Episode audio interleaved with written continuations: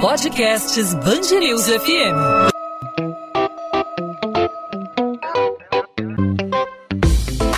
Dois às 20, com Maurício Bastos e Luana Bernardes. Oferecimento Cultura Inglesa. Inglês com cursos ao vivo pela internet, que incentiva, desenvolve e move você.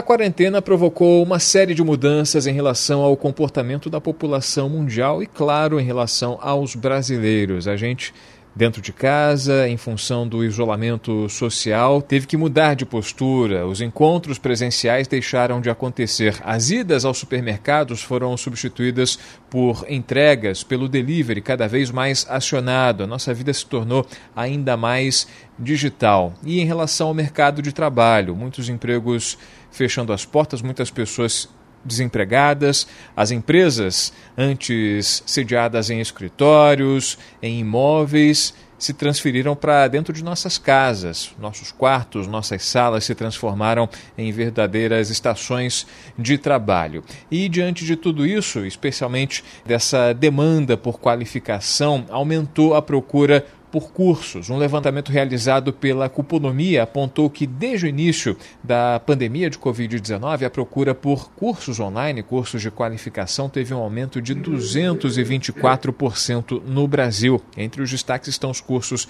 de desenvolvimento profissional, preparatórios para concursos públicos, vestibulares. O Enem, por exemplo, mudou um pouco de cara, deixou de ser aquela prova tradicional feita é, com papel e caneta e está se convertendo numa modalidade de digital, as coisas estão mudando, o ensino está se tornando cada vez mais à distância e sobre esse assunto a gente conversa com o Rafael Sanches. O Rafael é cofundador e diretor de operações na Scaffold Education, que é uma plataforma de ensino virtual aqui no Brasil. Rafael, seja bem-vindo aqui à Band News FM, ao podcast 2 às 20. Obrigado por aceitar nosso convite.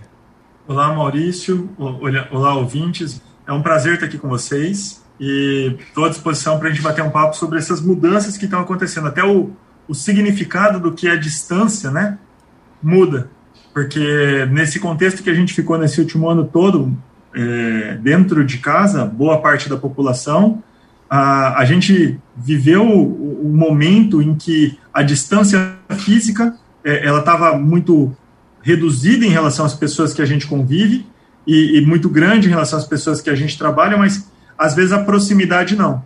Então, a, a pandemia trouxe para a gente uma reflexão aí em relação ao que, que é distância eh, e o que, que é proximidade. Verdade, a pandemia meio que ressignificou essa questão de distância né, e, de, e de proximidade. A gente está cada vez mais próximo das pessoas, pessoas com quem a gente não estava, não teve oportunidade de estar durante um bom período, um bom tempo, né? E com a, as ferramentas é, que a internet acaba nos, nos proporcionando, a gente consegue é, resolver esse tipo de questão. A gente falando especificamente da, da questão de aprendizagem dos cursos é, antes à distância, né? Pelo que a gente está vendo é tendência, né? Os cursos vão ser cada vez mais à distância, telecursos, né? A gente, eu lembro do telecurso, o telecurso antigamente era algo que era feito pela televisão, a moda antiga e tudo mais, a televisão está sendo ultimamente é, adotada, usada pela, por exemplo, pela prefeitura do Rio para ensinar os alunos que não têm como é, participar do, do, ensino presencial, estão dentro de casa acompanhando uh, esse processo de ensinamento, esse processo educacional. E a internet tem se lançado como um, um facilitador para que a pandemia não, não torne as coisas ainda mais complicadas em relação ao processo de aprendizagem e também de qualificação do trabalhador. Né? Eu concordo, Maurício. Acho que todas as mudanças de tecnologia que aconteceram nos últimos anos, elas tiveram consequências. O exemplo que você deu do telecurso, ele veio em função de uma mudança de formato de transmissão, o satélite, a, a, a televisão ampliando a quantidade de canais e a possibilidade de se comunicar com grande massa através de um recurso que estava na casa das pessoas. Hoje, se a gente pegar os últimos 20 anos, a gente teve o crescimento da internet, né? não só em quantidade de locais que tem acesso, mas também em qualidade. E isso tem impactado muito a nossa vida, em várias dimensões. Então, a gente pode pegar em relação ao próprio entretenimento, ao consumo de notícias, quanto que isso se modificou. É, e, naturalmente, é, isso acaba afetando também a área de educação. Hoje, em qualquer lugar, praticamente, que a pessoa esteja com o celular na mão, ela tem acesso ao que ela quiser, tendo a internet. É, e aí, a, a, questão do aprendizado, ela vem nessa esteira. Né? Tá na mão das pessoas aprender. E, e aí isso muda vários paradigmas. É, do lugar certo para qualquer lugar. E aí, com, essa, com esse acesso é, antes, aquela aula que ela era super, hiper preparada, aquele treinamento corporativo que tinha que ter um monte de formalidade, porque tinha um horário específico para ele acontecer. Hoje ele pode acontecer a qualquer momento. Então, mudou a dinâmica, né? A gente pegar, por exemplo, plataformas de, de compartilhamento de vídeo é, ou de compartilhamento de áudio, onde esse podcast vai aparecer, e, e as pessoas acessam isso é, muito e podem produzir muito isso.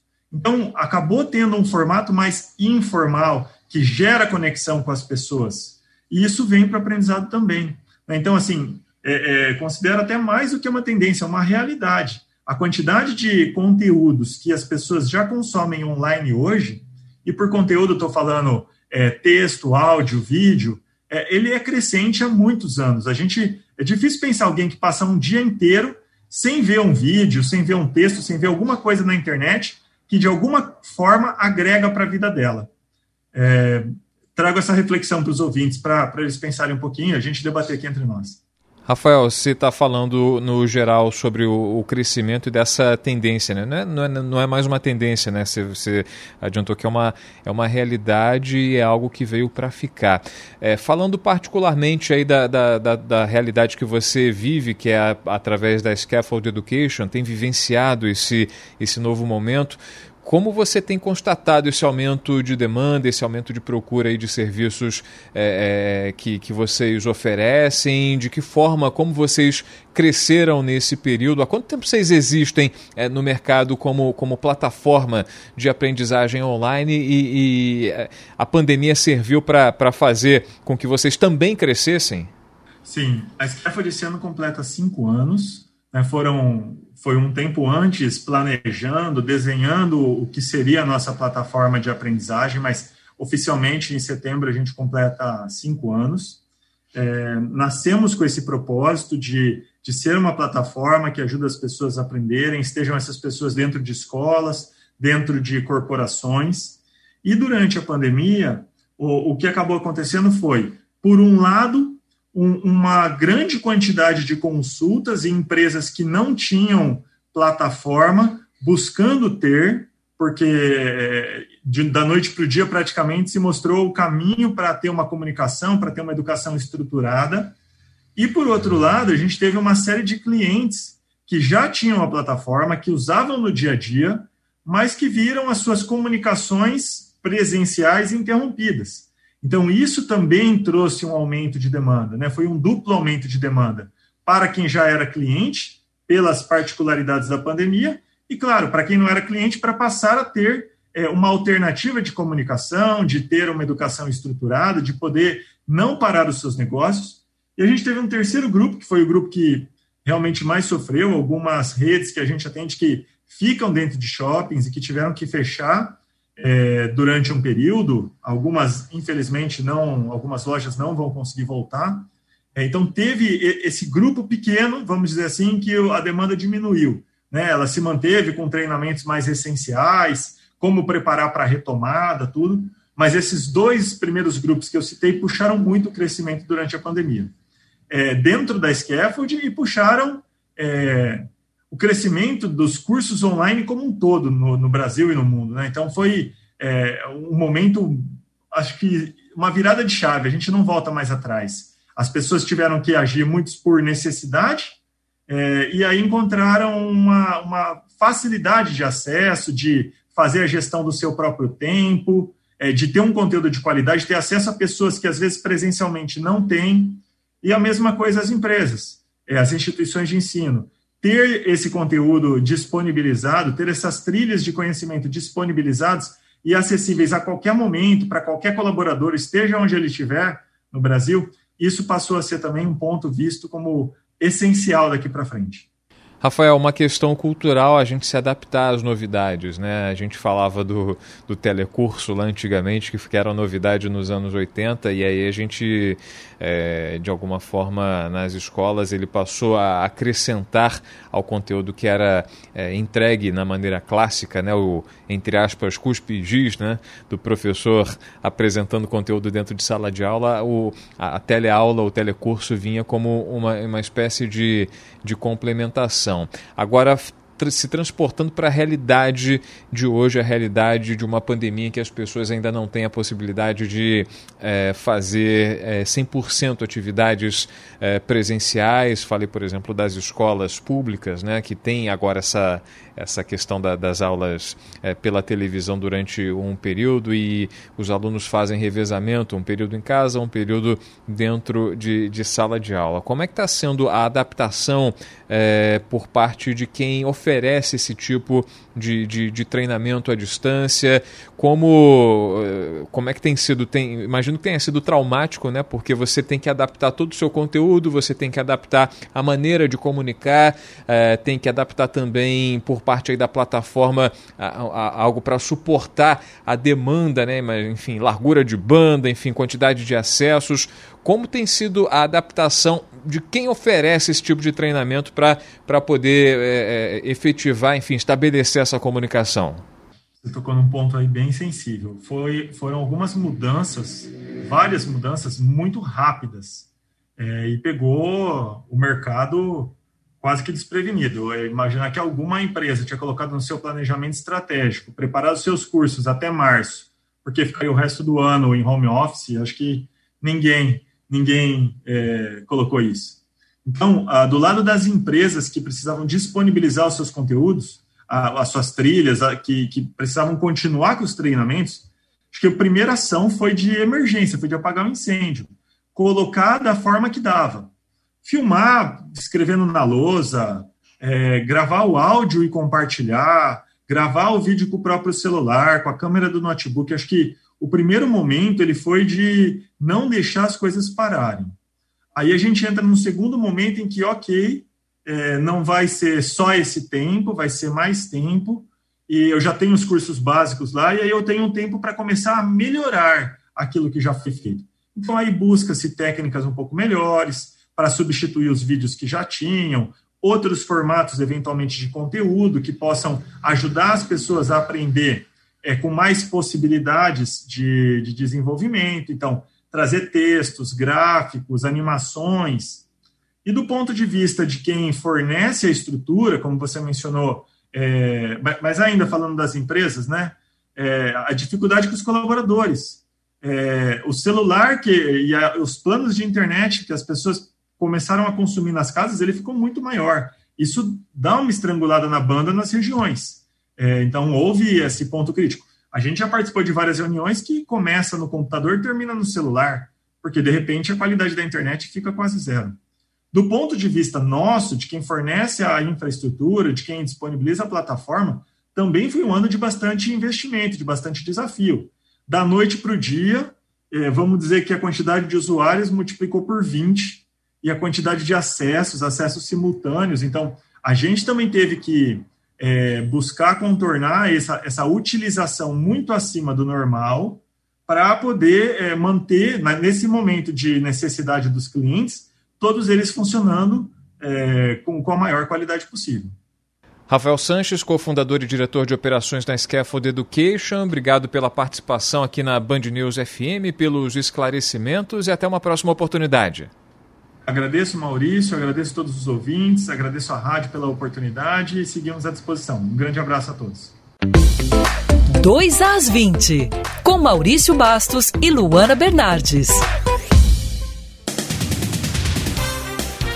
O prefeito do Rio afirma que espera retomar o calendário de vacinação na cidade na próxima quinta-feira. A data oficial ainda não foi definida pelo município. Em entrevista à Band News FM, Eduardo Paes disse que o anúncio só será feito quando as vacinas chegarem. A previsão é de que o estado receba um novo lote nesta terça-feira. A meta da prefeitura é tentar vacinar até o fim da semana que vem todas as pessoas acima de 75 anos de idade. Paes destacou que a cidade tem apresentado resultados melhores no controle da disseminação da Covid-19, apesar das das aglomerações registradas ao longo do carnaval. O prefeito também afirmou que, mesmo com a circulação das novas variantes do coronavírus na cidade, não há sinal pelos especialistas para a necessidade de um lockdown no Rio. Ao todo, 13 possíveis casos de contaminação pelas cepas de Manaus e do Reino Unido são investigados pela Secretaria Estadual de Saúde.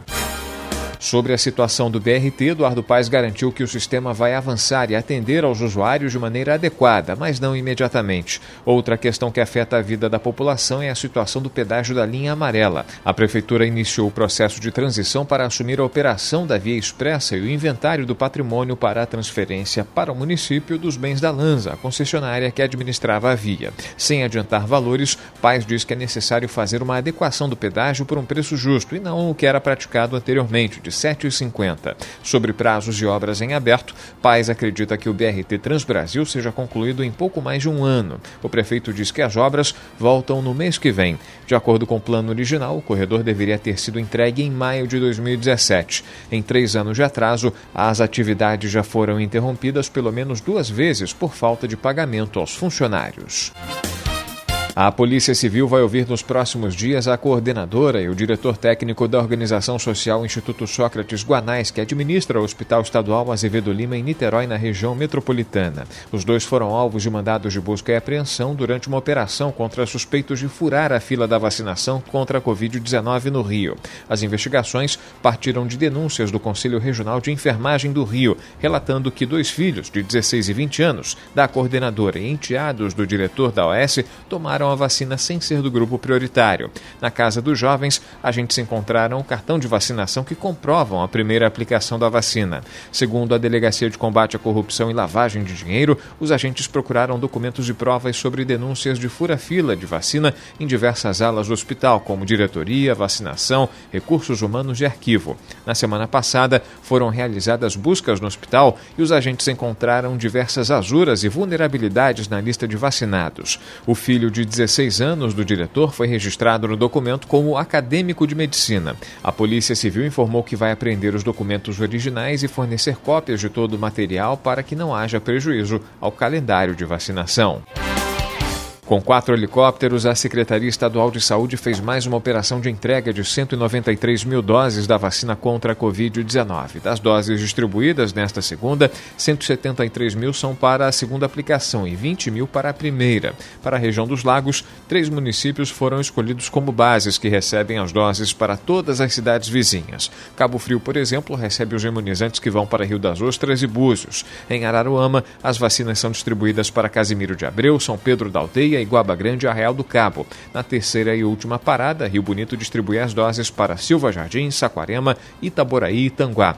Até agora, o Rio de Janeiro já recebeu cerca de 1 milhão e 40 mil vacinas. 855 mil são Coronavac e 185 mil da Oxford AstraZeneca. Mais de 427 mil pessoas receberam a primeira dose e 80 mil receberam a segunda. O número, no entanto, representa pouco mais de 2% da população do estado vacinada. 2 às 20. Ponto final no 2 às 20. O 2 às 20 é a Band News FM em formato podcast com os principais destaques da nossa cidade do nosso estado, sempre disponível para você a partir das 8 da noite no site bandnewsfmrio.com.br e no aplicativo Band Rádios. A gente volta nessa terça-feira com mais um episódio. Claro, a gente conta com a sua participação, não apenas ouvindo, não apenas acompanhando o episódio, mas também contribuindo com ideias, sugerindo pautas, sugerindo assuntos para a gente abordar, fazendo a sua crítica, fazendo fazendo a sua pergunta, fique à vontade para interagir com a gente. Você pode falar diretamente comigo no meu Instagram, no arroba Maurício Bastos Rádio, e também pelo Instagram, não só Instagram, mas também os demais é, perfis da Band News FM nas redes sociais. Além do Instagram, tem o Twitter, tem também o Facebook. Fique à vontade Todos os caminhos te levam até a Band News FM. É só procurar Band News FM Rio e mandar a sua mensagem direcionando ao podcast 2 às 20 a mim ou a Luana Bernardes, que está de férias nesse momento. A gente volta nessa terça-feira com outros assuntos do Rio de Janeiro em destaque para você. Tchau, tchau, gente. Até lá.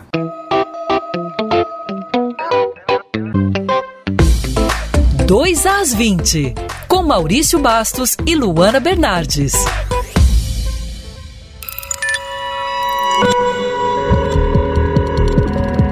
Podcasts Bangerils FM.